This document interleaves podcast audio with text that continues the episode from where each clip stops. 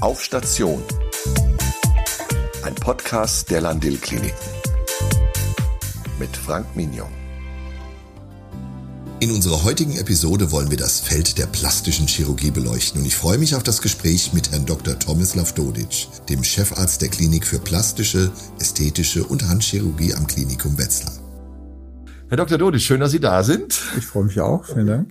Wir sind in der Klinik für plastische, ästhetische und Handchirurgie im Klinikum Wetzlar. Das ist für einen Moderator ganz besonders schwer auszusprechen. CH und SCH. Herr Dr. Dodic, dieser Bereich birgt ja doch das eine oder andere Missverständnis. Man denkt natürlich und auch viele unserer Zuhörerinnen und Zuhörer an den Schönheitschirurgen. Aber das alleine ist es doch nicht, oder? Nein, das ist es bei weitem nicht alleine. Äh, gerade in der Klinik eine, eine ansässige Hauptabteilung hat viel mehr äh, Aufgaben. Das generell das, das Fachgebiet der plastischen Chirurgie ist sehr, sehr weitläufig, auch eins der größten, die man so haben kann. Traditionell werden wir ausgebildet in der rekonstruktiven Chirurgie, also wir kümmern uns um Körperform, Wiederherstellung, funktionelle Wiederherstellung nach Tumoroperationen, nach Unfällen, Defektverletzungen, einfach die zum einen die Funktion wiederherzustellen, aber eben auch die die äußere Hülle in einem natürlich dann auch ästhetischen Maße.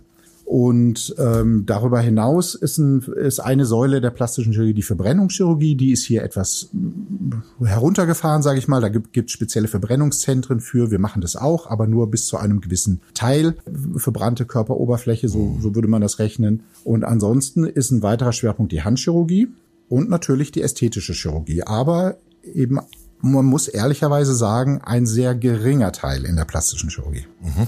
Wie kommt es, dass ausgerechnet von den Körperteilen die Hand jetzt ihrem Bereich zugeordnet ist? Ich meine, man hätte ja auch andere Körperteile, die, ich sag mal, diffizile Funktionen haben zum Beispiel. Das ist mehr oder minder historisch gewachsen. Ja. Die plastische Chirurgie hat sich von Anfang an eigentlich mit, mit Form und Funktion beschäftigt. Da sind wir bei der Hand natürlich ganz essentiell. Mhm. Und zum anderen eignen oder haben wir uns mikrochirurgische Techniken angeeignet. Also eine Form der Defektdeckung im Körperbereich ist die sogenannte Lappenplastik. Das heißt, es werden Gewebeareale es kann Muskulatur sein, es kann Haut sein, die allerdings noch an einer Durchblutung hängt, also an Arterie und Vene, die wir an einer Stelle des Körpers entnehmen transportieren an eine andere Stelle und dort schließen wir sie unter Mikroskop wieder an. Also Arterie an Arterie und Vene an Vene, sodass der Kreislauf da wieder äh, geschlossen ist und die Haut und das Gewebe der Muskel an der neuen Stelle eben mhm. überleben kann und wir die Funktion und die Form wiederherstellen können. Und da haben wir natürlich einen, einen großen Vorteil in der Handchirurgie. Früher gab es viel, viel mehr Arbeitsunfälle, als es heute der Fall ist. Äh, das hat sich hier eklatant gebessert, sage ich mal. Und ähm, da kam aber die Notwendigkeit der Mikrochirurgie her. Ja. Und so ist im Prinzip die Handchirurgie in der plastischen Chirurgie angesiedelt worden, weil wir das Mikroskop als Instrument genutzt haben, um eben wieder Finger zu replantieren, Hände zu replantieren. Und das ist im Prinzip auch schon das höchste Trauma, was man letztendlich haben kann. Ähm, jetzt gibt es bei diesen verschiedenen Bereichen ja auch unterschiedliche Gründe, warum ein Patient dann zu Ihnen kommt. Wir haben schon, Sie haben schon angedeutet, beim Wiederherstellen natürlich Unfall, äh, Operationen, Tumorerkrankungen, ähnliches. Es gibt aber auch den Bereich, wo ein Patient auf eigenes Geheiß, auf eigenen Antrieb zu Ihnen kommt. Wenn es um den ästhetischen Bereich vielleicht geht genau. und der, der Patient oder die Patientin ist mit ihrem Erscheinungsbild unzufrieden. Ne? Wie beraten Sie denn da? Oder haben Sie auch schon mal einen Moment gehabt, wo Sie sagen, das möchte ich nicht machen. Das ich, oder ist, ist der Wunsch heilig dann des Patienten? Nein, der, der Wunsch ist nicht. Also der ist ja. eingeschränkt heilig, sage ja, ich mal. Genau. Ja, also natürlich gibt es Momente, wo man sagt, nein, das kann man nicht umsetzen. Man würde letztendlich auch dem Patienten dann schaden, wenn man ja. das täte. Äh, insofern ist das eine, ein, ein ganz, ganz wichtiger Punkt, gerade in der ästhetischen Chirurgie. Wie Sie schon sagten, der Patient kommt aus eigenem Antrieb. Er ist mit etwas unzufrieden und mein mhm. Job ist dann zu gucken, nicht ob ich das jetzt 100% nachvollziehen kann. Das ist was ganz anderes. Aber das ist ja was sehr Subjektives. Wenn, wenn jemand in den Spiegel schaut und sagt, oh, ich bin aber mit, äh, mit meiner Kinnpartie oder mit irgendetwas äh, unzufrieden, was kann man da machen? Und dann ist es mein Job zu gucken, kann man was machen? Kann ich den Wünschen des Patienten entsprechen? Sind die realistisch umsetzbar? Ja oder nein?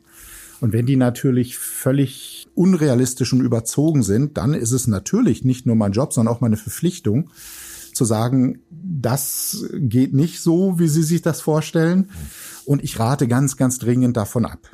Und im Zweifel lehne ich dann auch ab, wenn einer persistiert und insistiert, dass er das auf jeden Fall gemacht haben möchte, wenn ich das mit, mit letztendlich meiner, meinem Berufsverständnis nicht vertreten kann. Gibt es da auch einen Wettbewerb, dass also dann jemand sagt, ach, wenn ich, wenn Sie das nicht machen, dann gehe ich zu, einem anderen oder sowas? Hört man das dann? Ja. Das ist, das ist sicher so, ja. Okay. Also das ist wie, wie überall, ähm, wenn man lange genug sucht, wird man sicher jemanden finden, der das dann umsetzt. Aber das ist natürlich, das sind so die Spannungsgebiete auch des unseres Fachgebietes der ästhetischen Chirurgie, wo man äh, dann eben schauen muss, was ist dann noch vertretbar. Aber das kann ich nicht abstreiten, dass es da sicherlich welche gibt, die das dann auch einfach umsetzen würden. Jetzt ist der Begriff, ähm, also Ihr Fachbereich, nicht so wirklich geschützt, aber Sie sind ein Fachmann, ne? Genau, die Ausbildung, der eigentliche Facharzt ist Facharzt für plastische und ästhetische Chirurgie. Ja. Das heißt, wir haben in unserer sechsjährigen Ausbildung, also mit Abschluss des Medizinstudiums, beginnen wir eine sechsjährige Ausbildung. Man muss dementsprechend viele Operationen durchführen, Untersuchungen durchführen, Patientengespräche. Das muss alles dokumentiert werden, nachvollziehbar dokumentiert werden derjenige, der, der Klinikleiter muss sich davon überzeugen, dass der Kandidat auch wirklich geeignet ist.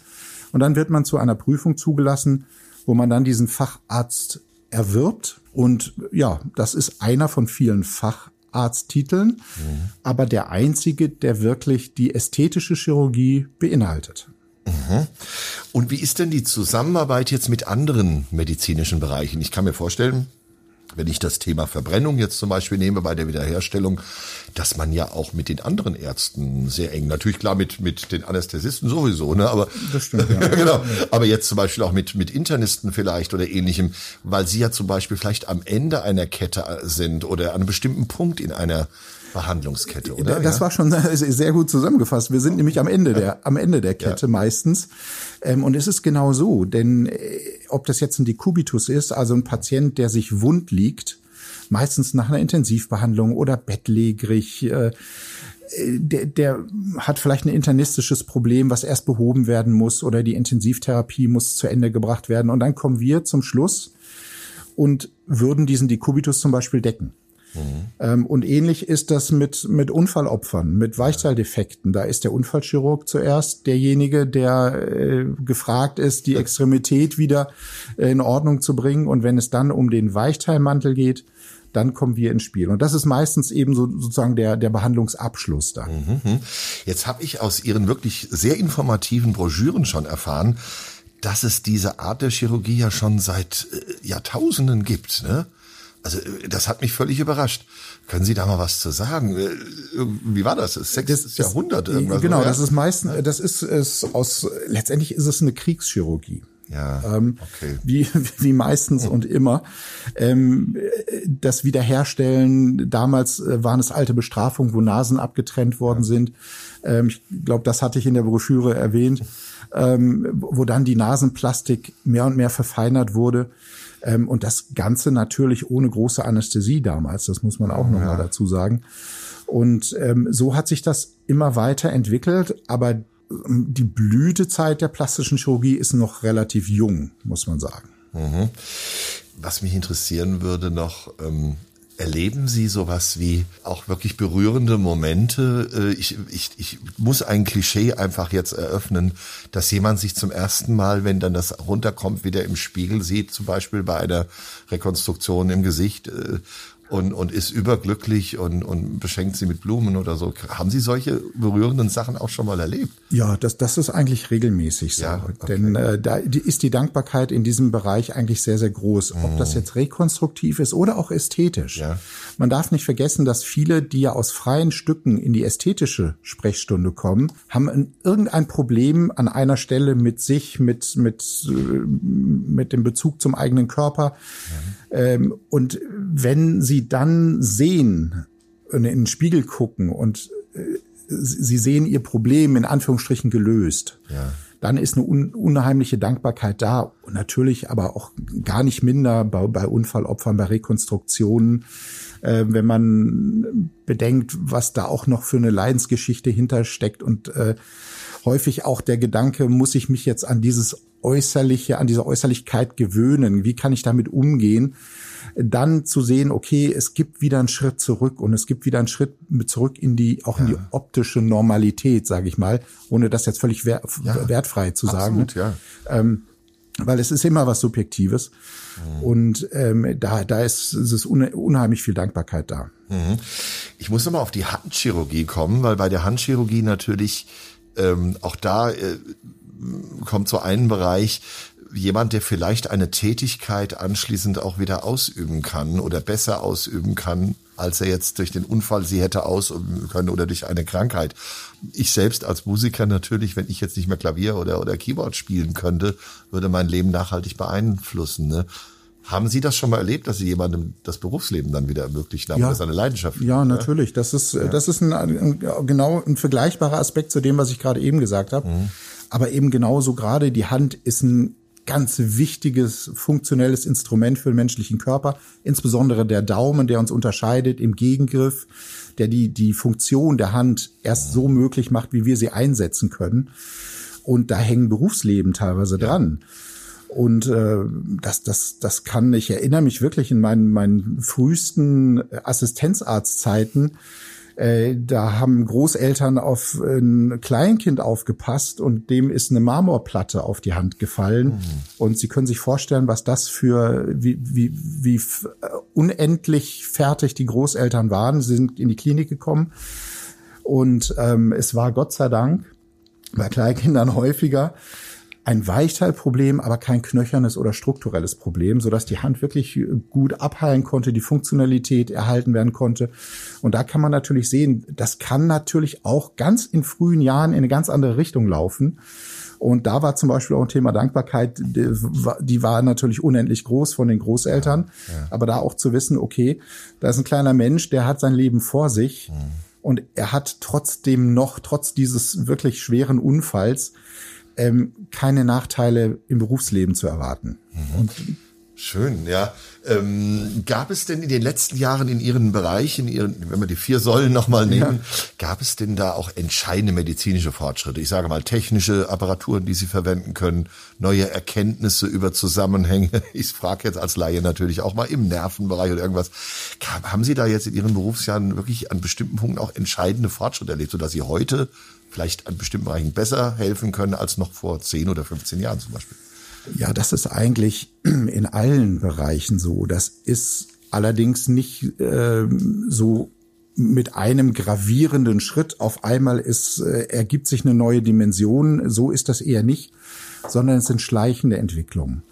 Und äh, das stetige Weiterentwickeln, das stetige Verbessern von Materialien, äh, auch von Operationstechniken, die haben so in allen vier Säulen der plastischen Chirurgie eigentlich dazu geführt, dass man die Ergebnisse verbessert, dass man die Techniken verfeinert, dass das Outcome um ein viel, vielfaches besser ist als noch vor 20, 30 Jahren.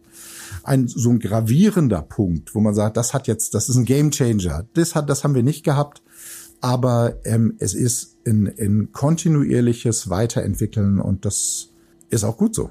Ich muss natürlich auch nach dem Thema äh, wer bezahlt das Ganze fragen? Jeder Mensch wird sich die Frage stellen, ähm, bezahlt das die Krankenkasse? Natürlich gibt's den vielleicht den eigenen Wunsch, das muss man dann privat bezahlen. Sie müssen natürlich jetzt hier keine Kostenaufstellung machen, aber generell kann man sagen, dass bestimmte äh, ästhetische Leistungen trotzdem von der Kasse übernommen werden. Ne? Das ist richtig. Dass, ähm, wir bieten es hier zum Beispiel so an, dass also Patienten die mit einem bestimmten Problem kommen und sich nicht klar, da, klar darüber sind oder im Klaren darüber sind, wird es die Krankenkasse übernehmen, ja oder nein. Sehen wir eine Chance, dass die Krankenkasse das übernimmt? Mit anderen Worten, liegt ein Krankheitswert vor, weil das ist etwas, woran die Krankenkasse es festmacht. Dann äh, stellen wir einen Antrag zusammen mit dem Patienten auf Kostenübernahme. Und dann ähm, geht das Ganze an den medizinischen Dienst der Krankenkassen. Das sind Ärzte, die beurteilen das nochmal und schlagen dann der Krankenkasse vor, ähm, Kostenübernahme oder nicht. Und man, man kann wirklich sagen, es gibt ähm, Bereiche, ähm, wo es mehr oder minder die Kulanz der Kasse ist, wenn sie es übernehmen. Es gibt aber auch Bereiche wie zum Beispiel eine Oberlidplastik, wenn das Oberlid so weit über die Wimpern hängt, dass der, dass das Gesichtsfeld beeinträchtigt ist, dann haben wir so einen pathologischen Krankheitswert vorliegen, dass die Kasse auch in der Tat übernehmen muss. Ja, Dr. Dodic, also wir haben eigentlich schon einen sehr äh, umfassenden Blick jetzt eigentlich auf Ihre Arbeit bekommen, aber Sie bieten ja auch eine Webseite an mit Informationen, ne? Genau. Da genau. kann man alles sehen, was Sie machen. Es gibt Flyer, die Sie dort auch zum äh, Runterladen haben. Und äh, ich habe jetzt auch den Eindruck bekommen, ähm, dass es ein Bereich ist, von dem man tatsächlich noch nicht so viel weiß in der Öffentlichkeit und dass er sehr wichtig ist. Ne? Genau, das war auch der, der, der Hauptgrund für uns, äh, zu sagen, wir überarbeiten mal gerade das Informationsmaterial. Denn ähm, in, im Laufe der Jahre meiner, meiner äh, praktischen Tätigkeit war es immer wieder so, dass, dass selbst unter Kollegen nicht wirklich 100% klar war, was macht denn eigentlich ein plastischer Chirurg?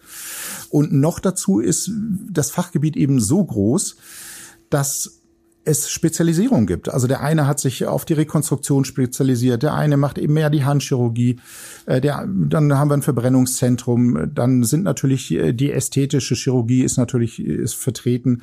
Und insofern war das für uns wichtig, einmal zu darzulegen, dass wir eben eine Hauptabteilung sind. Das heißt, wir haben auch die technischen und medizinischen Voraussetzungen, das Fachgebiet fast vollständig umfänglich anzubieten und ähm, erklären dann natürlich auch gerne in diesen, in diesen Broschüren, was im Einzelnen wir genau machen und was die Voraussetzungen sind, ähm, damit man einfach mal ein Gefühl dafür bekommt, was wir eigentlich machen und was angeboten wird. Vielen Dank an Herrn Dr. Tomislav Dodic für das informative Gespräch. Mehr Informationen erhalten Sie auf der Website www.lan-dill-ästhetik.de. Ästhetik natürlich mit AE. Wir hören uns wieder auf Station. Ihr Frank Mignon.